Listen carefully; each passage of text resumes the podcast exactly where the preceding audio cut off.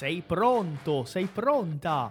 Eccomi per la nostra puntata di oggi. Benvenuto, benvenuta al nostro podcast. Benvenuto, benvenuta a Italiano Facile. Sono Ronaldo Siliveri e oggi sono veramente molto contento di averti qui e per questa puntata che sicuramente sarà molto interessante. Seja muito bem-vindo, muito bem-vinda a este episódio do Italiano Cast. Sou o professor Ronaldo Siliveri e vai ser um prazer acompanhar você nessa jornada rumo à fluência da língua italiana. Não vejo a hora de ter você junto com a gente aprendendo italiano, então vai maestro com o nosso episódio de hoje. A presto! Allora, noi possiamo conoscere finalmente i tipi di avverbi. Sono molti tipi, molti, molti tipi di avverbi. Abbiamo visto i tre gruppi, primitivi, derivati e composti. Dentro questi tre gruppi noi usiamo questi tipi qua.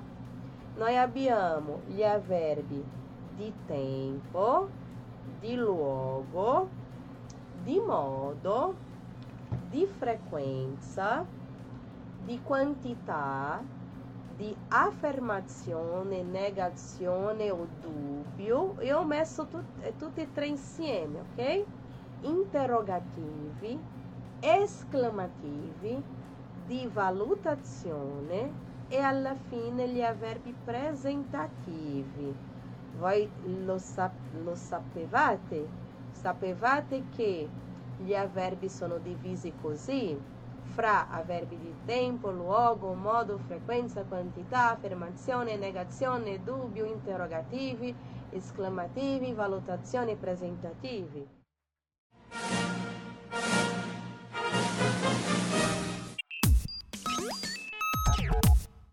Você sabia que o Italiano Fácil é a única escola online de italiano do Brasil que traz os alunos para estudar aqui na Itália? Esse reconhecimento não tem preço, e os nossos alunos, quando realizam os programas de imersão na cidade de Firenze, eles percebem a verdadeira importância de estudar numa escola reconhecida, numa escola que tem uma bagagem e que faz um trabalho muito sério. Se você também gostaria de fazer uma imersão avançada em língua italiana, olha, o primeiro passo é participar do nosso curso completo de italiano.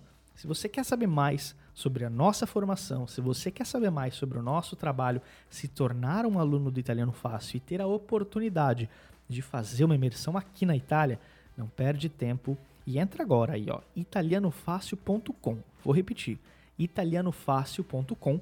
Lá você vai encontrar um link para falar diretamente com a nossa equipe pelo WhatsApp e eles vão tirar todas as suas dúvidas. Va bene? Eu estou esperando por você. Un saluto grandissimo ai DJ, schiaccia play, andiamo avanti con la nostra puntata di oggi. Ripeto, sicuramente li usiamo, li usiamo, li usiamo, ma a volte non ci accorgiamo eh, della, della, loro funzione, come si dividono, quali sono i tipi, ma è importante come studente di italiano imparare anche questa parte più grammaticale della lingua. Cosa vuol dire valutazione? Valutazione, ti do un esempio. Se tu fai un esame, uh, Maricene, tu, tu hai fatto un esame e tu sei stata molto brava in questo esame. E io ti dico, Maricene, tu sei stata bravissima la tua valutazione è 10. Tu hai preso un 10 perché tu hai fatto tutto perfetto. Sei stata brava. Questa è la tua valutazione, ok? Se tu hai preso un 10 come voto e io ti ho detto, carissima, sei stata brava, tu hai fatto un esame perfetto, meraviglioso. È la tua valutazione, ok? Hai capito? Se non hai capito, noi possiamo fare la traduzione, ma forse tu hai capito. Chiaro, carissimo? Io vi parlerò brevemente di ogni tipo e se voi non avete capito ora, non vi preoccupate perché li capirete con la uh, mia spiegazione e con gli esempi, ok?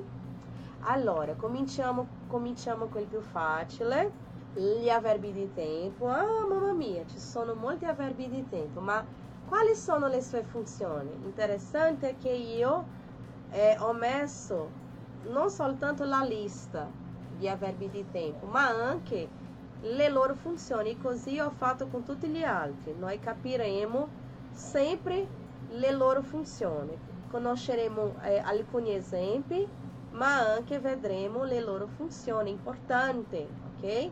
É avverbio di tempo. Un avverbio di tempo specifica il tempo, naturalmente, in cui si svolge l'azione. Risponde alla domanda quando. Allora, tu puoi identificare un avverbio di tempo facendo la domanda quando, quando, quando. Alcuni esempi di avverbi di tempo.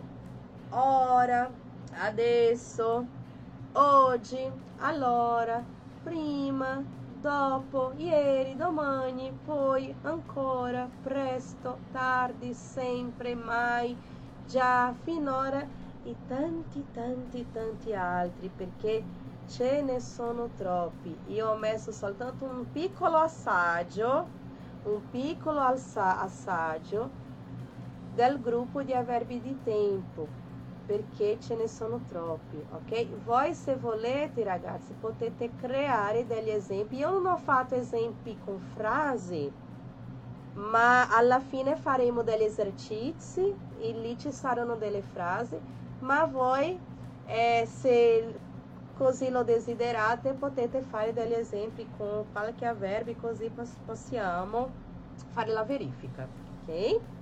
La valutazione. Vediamo un altro gruppo, ragazzi, un altro gruppo. Anche questo è molto famoso. Gli avverbi di luogo.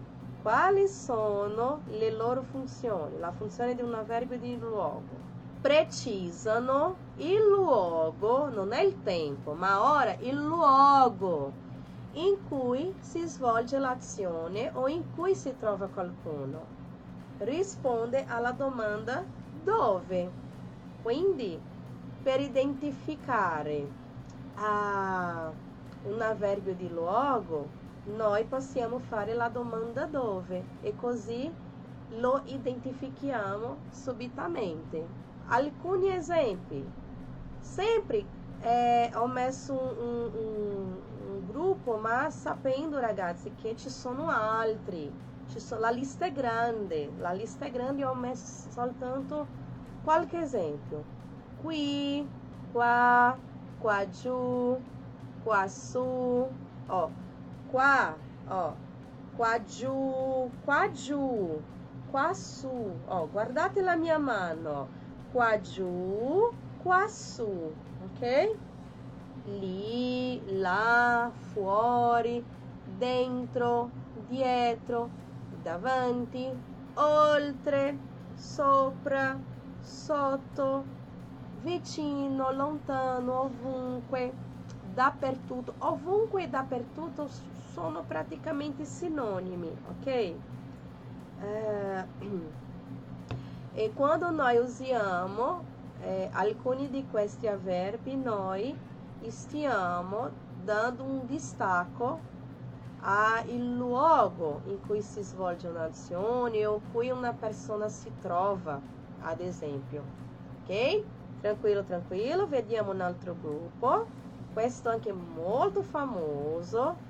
Gli avverbi di modo. Avverbi di modo, quando io li uso? Gli avverbi di modo, io uso un avverbio di modo, di, di modo ragazzi, per indicare le modalità di svolgimento dell'azione. Modalità di svolgimento dell'azione? Come? Semplice. Questi tipi di avverbi rispondono alla domanda in che modo? Come? Come? In che modo? Allora, se tu vuoi dare un distacco nel tuo discorso, nella tua frase, al modo in cui un'azione è svolta o è stata svolta, tu puoi usare un avverbio di modo. Io ho messo qua alcuni esempi. Bene, male, volentieri. Vi ricordate che io ho messo volentieri nella mia frase di studiare italiano? eccellente e interessante. Que, quegli avverbi che io ho parlato, di cui ho parlato prima, quando abbiamo visto uh, gli avverbi derivati, io ho parlato degli avverbi che finiscono in mente. Allora, gli avverbi che finiscono in mente sono avverbi di modo. Avete capito? Sono avverbi derivati, va bene, perfetto, il gruppo, uh, gli avverbi di modo appartengono al gruppo di verbi derivati e sapendo che tutti questi che finiscono in menti sono avverbi di modo. Ho messo alcuni. Lentamente, velocemente, uh, artisticamente, letteralmente, soavemente, amichevolmente. Bello questo, sì? Brutalmente, gentilmente, onestamente e tanti, tanti, tanti altri ragazzi, perché mamma mia sono molti avverbi di moda, avete visto?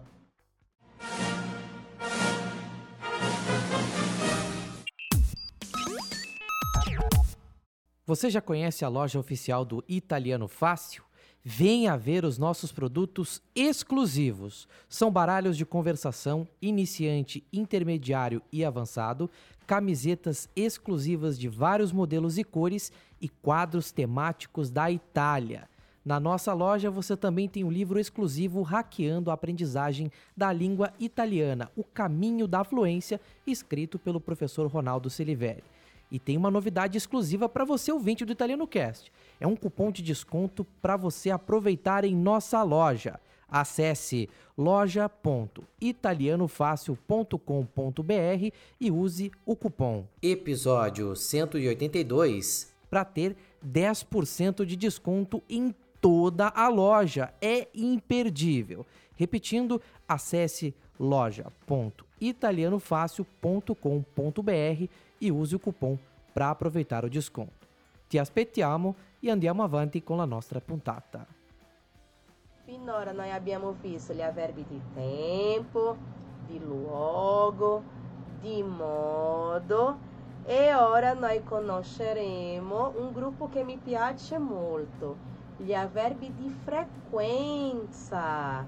Gli avverbi di frequenza è interessante perché sono legati agli avverbi di tempo. Sono intimamente legati, hanno un rapporto. Perché? Gli avverbi di frequenza, ragazzi, sono una sottocategoria degli avverbi di tempo, ma in questo caso forniscono indicazioni sulla frequenza con cui si ripete un'azione. Allora, noi abbiamo qua gli avverbi di tempo, ok? gli avverbi di tempo e dentro la categoria di avverbi di tempo noi abbiamo una sottocategoria che sono gli avverbi di frequenza perché quando abbiamo gli avverbi di frequenza noi vedremo o noi vediamo che questi indicano anche qualcosa riguardo al tempo, allo stesso tempo, ma al tempo legato alla frequenza. Io ho messo qua alcuni esempi di avverbi di frequenza. Voi vedete qua che c'è diciamo una gerarchia, c'è una gerarchia indicando il meno frequente che comincia con mai al più frequente che finisce con sempre. Allora, abbiamo mai, quasi mai, raramente, ogni tanto, qualche volta, di solito, spesso, molto spesso. E Yaskra, cosa vuol dire spesso? Spesso è un sinonimo di frequente, frequentemente, è un sinonimo. Molto spesso, tante volte, quasi sempre, sempre. Allora, vedete, quando io uso una frase in italiano usando alcuni di questi elementi, io sto dando la frequenza con cui io faccio un'azione. E quando pensiamo frequenza, automaticamente eh, vediamo c'è, eh, capiamo che c'è un legame con il tempo, per questo che gli avverbi di frequenza sono una sottocategoria degli avverbi di tempo, ok? Eh, qual è la posizione di un avverbio di frequenza? Eh, dipende, di solito io posso metterlo prima davanti, davanti al verbo. Ad esempio, io sempre studio italiano. Uh, io posso dire anche io di solito studio italiano. Ma io posso iniziare anche la frase dipendendo, quasi sempre io studio italiano, qualche volta io studio italiano. Importante capire o mai, perché eh, quando facciamo una frase con mai, Renata, dobbiamo eh, a volte mettere la forma no, ad esempio, io non mangio mai la carne. Allora si mette dopo, io non dico io mai mangio la carne, io uso con no, io non mangio mai la carne.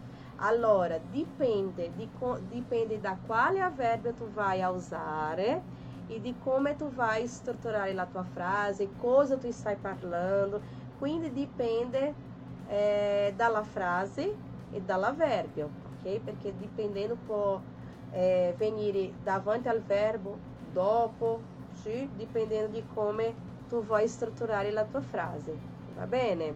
Oh Norma, mi dispiace, ma io leggo un'altra volta. Questa, questa immagine qua, ragazzi, è un gruppo di avverbi di frequenza. Mai, quasi mai, raramente, ogni tanto, qualche volta, di solito, spesso, molto spesso, tante volte, quasi sempre e sempre. Ok? É, questa è una lista che possiamo inserire nelle nostre frasi quando parliamo di frequenza, ok? Ragazzi, finora tutto a posto. Abbiamo visto uh, una prima parte degli avverbi, avverbi di tempo, di luogo, di modo, di frequenza, corretto? Possiamo andare avanti? Tranquillo? Sì, così Maricene, io non parlo mai con lui. Di solito studio italiano. Questi esempi di Maricene, ó, vedete, dipendendo di, di, quale, eh, di quale, dal quale avverbio io uso, é, ele é se può, ele, é, questo avverbio può cambiare posizione nella frase, ok? Allora, seguiamo. Vediamo adesso gli avverbi di quantità, come indica il suo nome. Questi avverbi specificano una quantità indicativa e non precisata. Quando eu digo não precisata, é porque não, te, não c'è un numero io, io non visualizzo un numero, non c'è un numero lì. La quantità non è precisata. Come io posso riconoscere un avverbio di quantità in una frase? Ris eh, facendo questa domanda, quanto? Se facciamo questa domanda, quanto? E tu riesci a identificare nella, tu, nella tua frase, ah, sì, qui c'è qualcosa riguardo a questa domanda sicuramente lì ci sarà un avverbio di quantità, ok?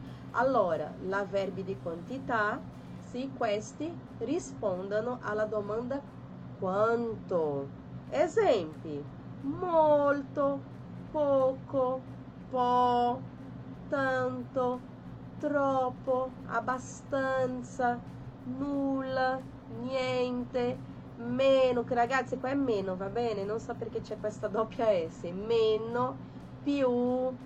E se vi ricordate della mia frase iniziale, io ho usato questo avverbio qua, molto. Io studierò volentieri molto italiano qui. Oggi io studierò volentieri molto italiano qui. Allora io stavo indicando, sì, è l'intensità con cui vo eh, vorrò studiare italiano, ok? Aspetta che c'è una domanda. Eh, Lucia domanda, posso dire io vado mai al parco che no capítulo, Lucia, é, tu stai facendo un paragone così. Io, io non vado mai, perché nella tua frase, Lucia, io vedo che c'è un paragone. Se c'è un paragone, tu dirai così. Io vado meno al parco che al cinema. Io non userei questo mai nella frase, perché nella tua struttura io vedo che c'è un paragone é, tu estás fazendo um, um, uma frase com comparativo de quantità, veramente c'è una quantità, mas tu está estruturando a tua frase com a forma comparativa. Allora, io vado più al parco che al cinema ou io vado meno al parco che al cinema. Se tu vai usare mai, io non vado mai al parco, io non vado mai al cinema. Sarebbe così, ok? É così, Lucia, io non vado mai al così, come Carlos está, está dicendo. Va bene, carissima? Do, eh, dimmi se tu hai capito la struttura della tua frase, va bene?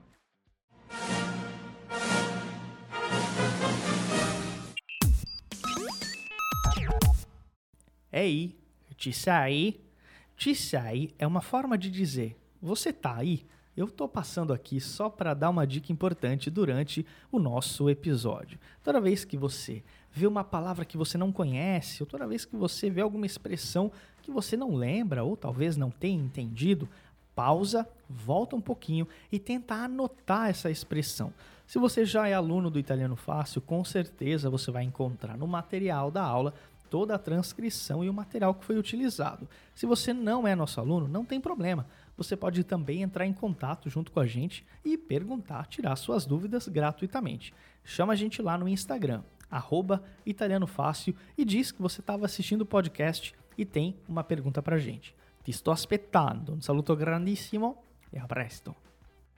Mentre tu risponde, seguiamo ora con gli avverbi. Ho messo questi tutti insieme, che sono gli avverbi di affermazione, negazione, che è il contrario, e abbiamo gli avverbi di dubbio, quando io non ho una certezza.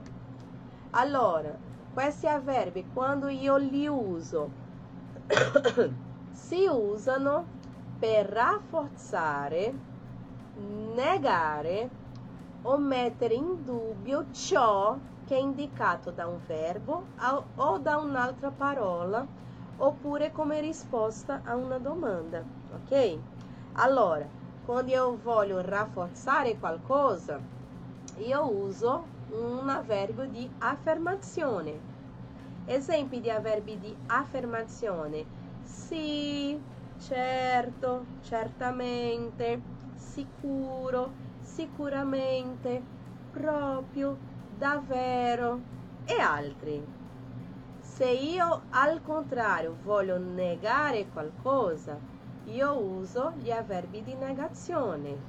Esempi: no, no, né, neanche, neppure, eccetera, eccetera, eccetera. E oh, se io voglio mettere qualcosa in dubbio, io uso un avverbio di dubbio. Esempio: forse, probabilmente, possibilmente, avete visto? E tanti tanti altri che io capisco questa idea di dubbio. Ok, carissimi? Tranquillo? Tutto a posto? Vedete, sono parole che noi li usiamo, noi li usiamo, li usiamo. Ma ora noi stiamo conoscendo propriamente un po' di più, stiamo, uh, eh, diciamo, ci approfondendo adesso eh, nelle loro funzioni, ok? Allora, un altro gruppo, questo gruppo molto interessante perché apparentemente possono sembrare pronomi interrogativi. Uh, apparentemente all'inizio possiamo pensare che sono pronomi interrogativi perché sono parole che usiamo per fare domande. Sono parole che di solito usiamo per fare domande ma queste parole, dipendendo dal, dal discorso, da, da ciò che io sto uh, parlando, di cui sto parlando, possono anche avere una funzione di avverbio.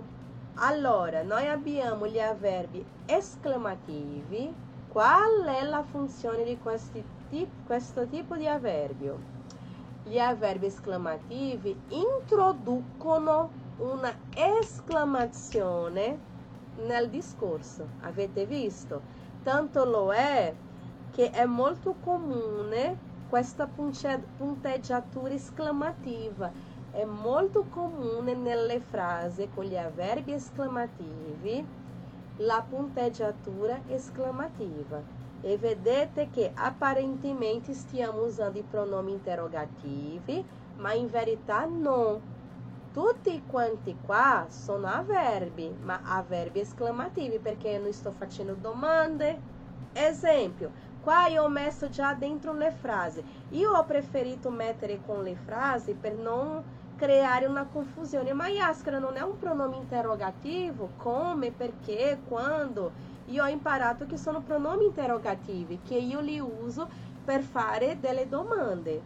Proprio perciò che io ho già messo uh, gli avverbi dentro le frasi, perché così capite brevemente e velocemente che si trattano di avverbi esclamativi. Sì, Maricene, può sì, lo puoi.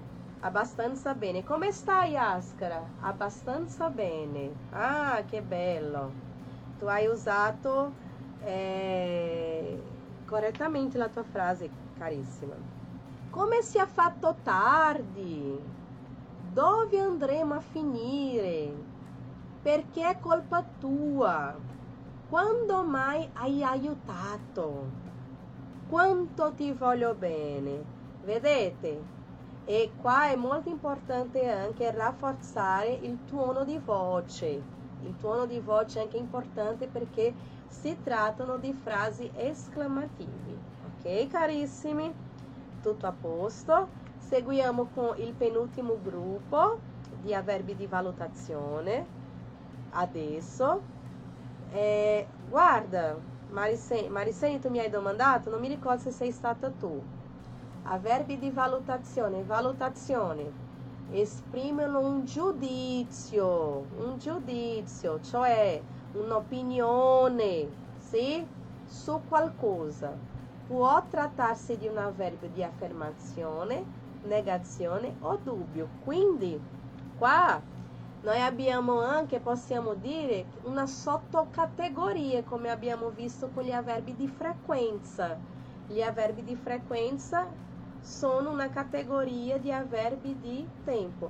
Qua possiamo dire che gli avverbi di valutazione possono anche avere questa funzione di essere una sottocategoria degli avverbi di affermazione, negazione o dubbio, ma propriamente com questa funzione qua di dare un giudizio, va bene?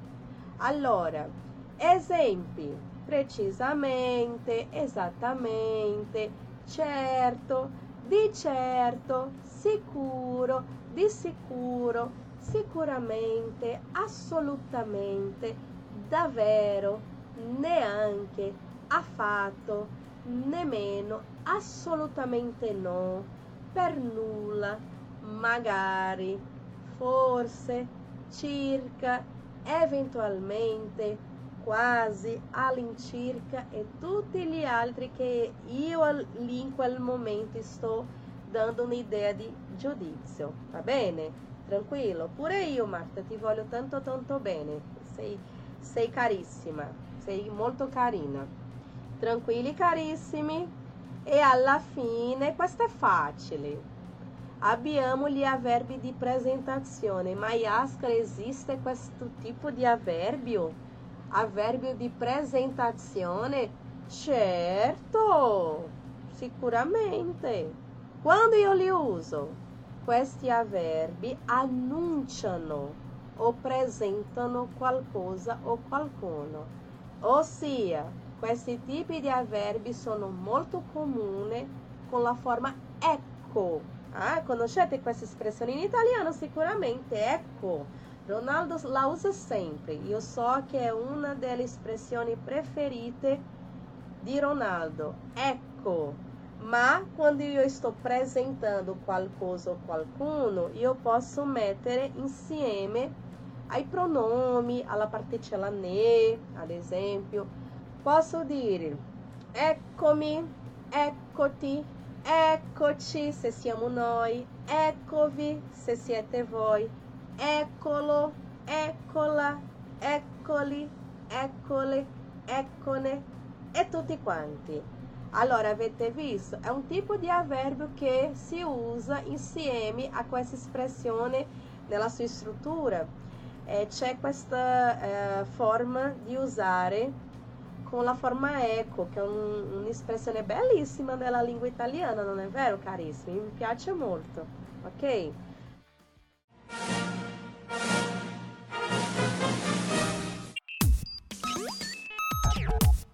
Tem uma dúvida muito importante. Você já viu a nossa página oficial no Instagram? Não? Então corre no Italiano Fácil, arroba Italiano Fácil, para acompanhar as nossas publicações. São conteúdos com muitas informações e curiosidades sobre a vida na Itália. Além disso, você tem muita prática de italiano com o nosso material exclusivo. Você aprende muito da Itália sem sair de casa e somente abrindo o seu celular. Acesse no Instagram, italianofácil e nos siga. Conto com você para curtir e compartilhar momentos e curiosidades italianas por lá. Va bene? Vamos dar sequência ao nosso episódio de hoje. Allora, noi abbiamo visto tutti i tipi di avverbi, vi ricordate quali erano i tipi di avverbi? Vi ricordate? Facciamo un ripasso. Avverbi di tempo, di luogo, modo, frequenza, quantità, affermazione, negazione, dubbio, sì? Esclamativi, valutazione e presentativi, ok? Tranquillo, tranquillo? Noi adesso possiamo fare uh, un'attività per rafforzare, ok? E qua ragazzi io inserirò un'altra eh, informazione che è classificato come avverbio, ma qua io apro un parentesi dentro l'attività e io ho messo anche nella lista, che sono gli avverbi interrogativi. Gli avverbi interrogativi eh, hanno questa funzione di fare una domanda, come gli avverbi esclamativi, sai? Ma la differenza è che io li uso per fare una domanda. E io li ho messi qua dentro l'attività. Io non mi sono approfondita con questo tipo di avverbio perché eh, noi possiamo usarli di più nella, nella lezione di come creare domande in italiano. Ma siccome sono uh, indicati pure come avverbi, allora possiamo almeno usarli nell'attività. Cosa vorrei da voi? Noi abbiamo qua uh, a sinistra i tipi di avverbi. Allora, eccoli quando c'è una, una quantità, ad esempio, oh, Vania, eh, ad esempio, Yaskara, dove sono i tuoi libri di italiano? Eccone due, eccone due. Allora, perché ne? Perché io sto indicando una quantità in questo caso due, che fa riferimento al libro, ai libri, ok? È la particella, la famosissima particella ne che io so che vi piace assai, ok? Allora, ragazzi, a sinistra abbiamo i tipi di avverbi e a destra qualche esempio. Proviamo a metterli insieme. Abbiamo qua in giallo ah, gli avverbi di modo, anche chiamati o cosiddetti qualificativi, di tempo, di luogo, di quantità, di valutazione, giudizio, interrogativi che io vi ho appena parlato, che questo tipo di categoria è interessante quando proprio na lezione di come fare domande in italiano, esclamative e presentativi. Presentativi eh, ne abbiamo appena parlato. Allora, fate l'abbinamento, qual è eh, l'avverbio di tempo, di luogo, quantità. E qua a destra in verde abbiamo la lista di avverbi. Mai, dolcemente, quasi, in giro, forse, ecco, come, eccomi, e così via, così via, così via. Che ne dite? Facciamo brevemente. A causa del tempo, ragazzi, che siamo già passati eh, dalle nove, possiamo già fare insieme ad esempio, abbiamo qua un avverbio di modo qualificativo, io posso dire dolcemente, non è vero? Dolcemente, dolcemente. Di tempo, io posso dire, ad esempio, mai. Ma Yaskara, mai non è un avverbio di frequenza? Sicuramente, ma ricordatevi che mai è una sottocategoria degli avverbi di tempo, quindi mai riguarda anche a tempo. Perfetto. Luogo, che ne dite? Luogo. Vediamo cosa state scrivendo. Luogo, che ne dite? In giro sarebbe questo. In giro. Mm, che ne dite? Vorrei vedere cosa state scrivendo. Ok, mai tempo, bravi, perfetto, molto bene. Ok, bravi. Luogo, ok, di quantità.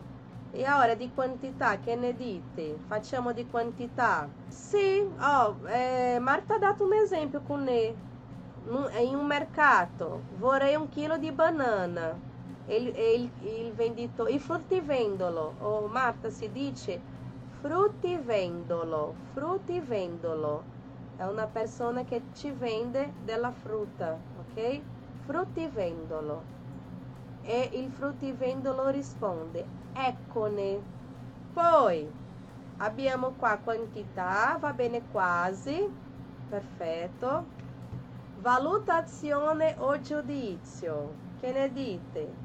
Mm, valutazione e giudizio cosa scrivete? Eh, si dice fruttivendolo, ok. Eh, valutazione e giudizio, forse, perché ricordate che valutazione e giudizio è una so- sottocategoria de- degli avverbi di affermazione, negazione o dubbio. Quindi, forse, forse. Interrogativi, questo è facile. Come, esclamativi, che ne dite? Mm. Ho messo qua ecco e eccomi. Riuscite a vedere la differenza? C'è una differenza. Esclamativo e presentativo. C'è una differenza.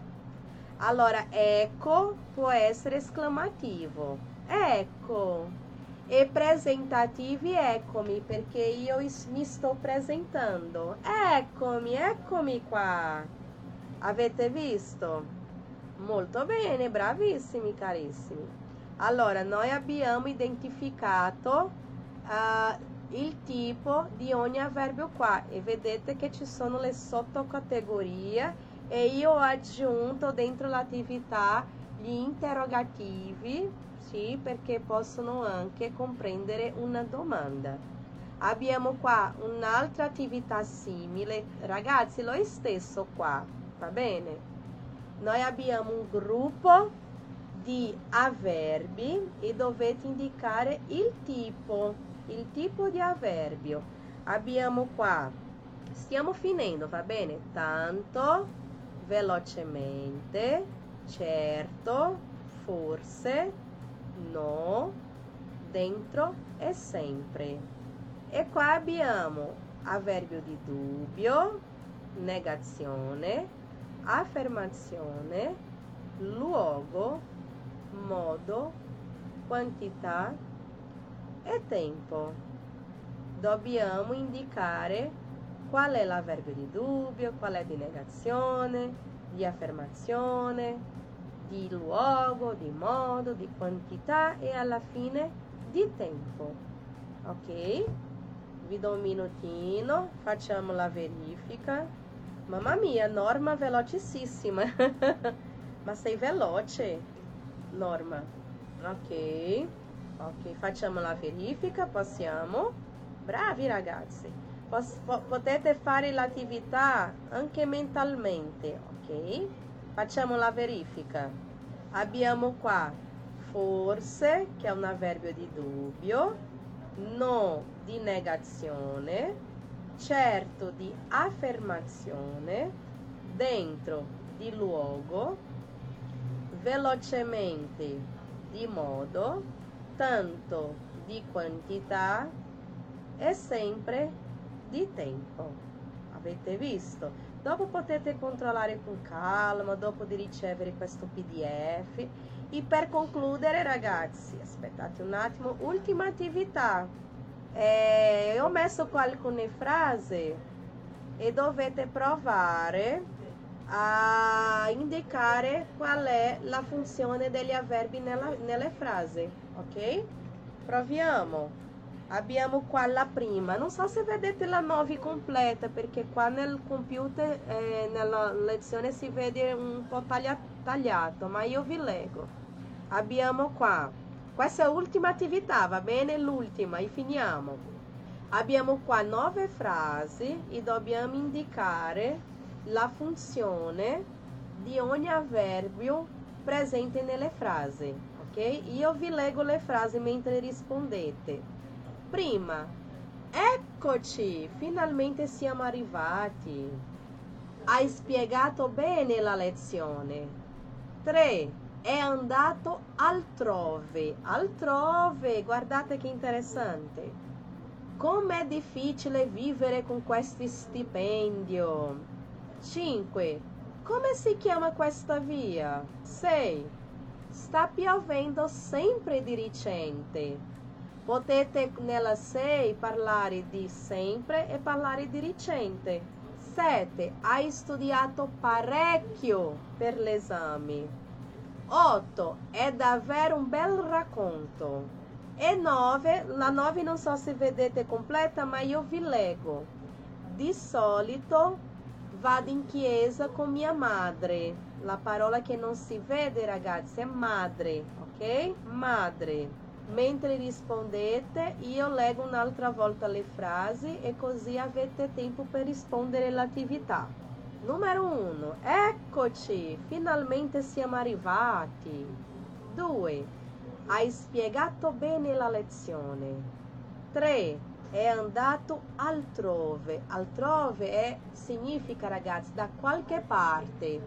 Da qualche parte. Non si sa dove lui è andato non si sa, lui è andato da qualche parte.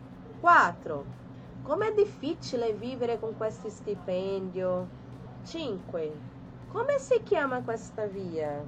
6. Sta piovendo sempre di recente. 7. Hai studiato parecchio per l'esame. 8. È davvero un bel racconto. E l'ultima, di solito vado in chiesa con mia madre. Allora, possiamo controllare, vedete cosa avete fatto e finiamo per oggi. La numero uno sono d'accordo con voi, è un avverbio presentativo. Eccoci, presentativo.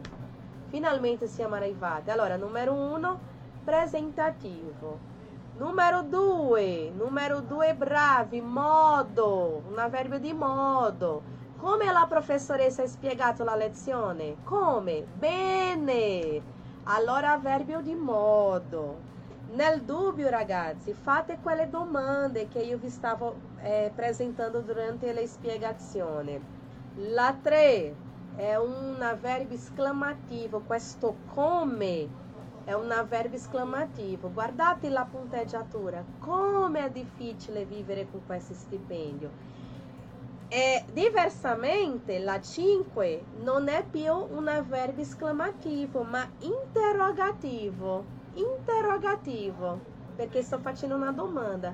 Come si chiama questa via? Allora, interrogativo, la 5. Quella che io ho soltanto eh, eh, spiegato qualcosina ve veloce. 6. Sta piovendo sempre dirigente. Noi abbiamo qua sempre e abbiamo qua dirigente. Tutte e due sono avverbi di, di tempo, ok? Sempre e di recente fanno riferimento a avverbi di tempo. Sicuramente di recente è una locuzione avverbiale, ma con funzione di tempo. Numero 7, cosa avete, cosa avete detto? Parecchio. Hai studiato parecchio per l'esame. Allora, parecchio vuol dire quantità, ragazzi, quantità. Numero 7, quantità. Numero 8, chi ha detto affermazione ha detto bene. La numero 8 è un avverbio di affermazione. Quando io dico qua è davvero un bel racconto. E la numero 9 e ultima, di solito è un avverbio di frequenza, ragazzi. Avverbio di frequenza. Quindi, di solito vado in chiesa con mia madre. Avete visto? Allora, oggi noi abbiamo visto un po' in un modo più teorico, più grammaticale, la funzione degli avverbi, ragazzi. Ok? Spero io di avervi aiutato. Usateli, usateli nelle vostre frasi, nella vostra scrittura, mentre scrivete.